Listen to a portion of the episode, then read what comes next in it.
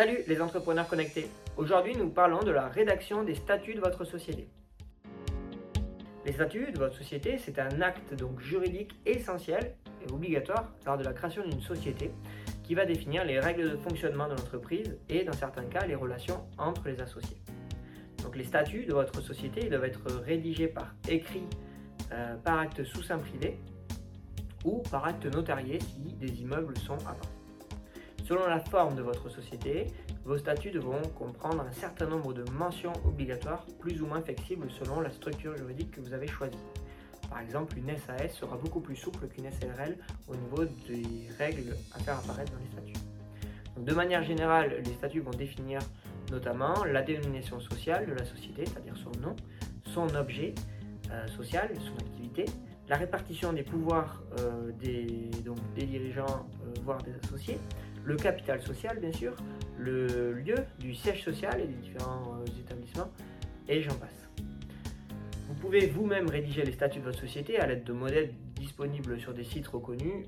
Moi en tout cas c'est pas du tout ce que je vous conseille, je vous conseille vraiment très très fortement de faire appel à un professionnel puisque c'est une étape cruciale euh, et je vois vraiment trop souvent des erreurs dans les statuts rédigés par des créateurs qui l'ont fait eux-mêmes par, euh, souci d'économie souvent mais euh, le problème, c'est que euh, c'est lourd de conséquences et des erreurs qui peuvent être très lourdes de conséquences par la suite, et notamment au point de vue financier. Et les économies qui ont été réalisées au début sont vite perdues. Donc, si vous créez en plus une entreprise qui va regrouper plusieurs associés et dont les clauses vont demander davantage de réflexion, comme l'organisation des assemblées, la gestion des conflits, les séparations d'associés, c'est vraiment important de se faire accompagner. Donc, faire rédiger ces statuts par un professionnel, que ce soit un avocat ou un expert comptable, va engendrer certes un coût euh, à court terme, mais qui peut être d'ailleurs assez maîtrisé. Mais vous allez bénéficier en contrepartie d'une expertise de conseils advisés et des statuts euh, parfaits sans aucune erreur nulle part et qui vous permettra d'être serein par la suite au niveau juridique.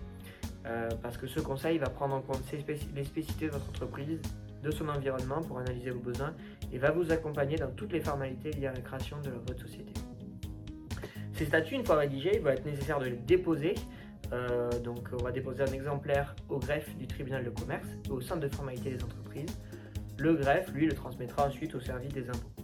La rédaction des statuts doit être prise vraiment très au sérieux pour ne pas faire d'erreurs, j'insiste dessus, ou d'oubli, qui euh, vous coûteront très cher. C'est vraiment du vécu euh, si vous devez faire des modifications par la suite. les modifications de statut coûtent souvent plus cher que la rédaction initiale.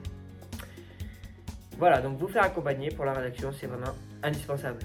Je vous remercie de votre attention. Pour plus d'informations, n'hésitez pas à cliquer sur le lien juste en bas dans le descriptif et n'oubliez surtout pas de vous abonner à la chaîne.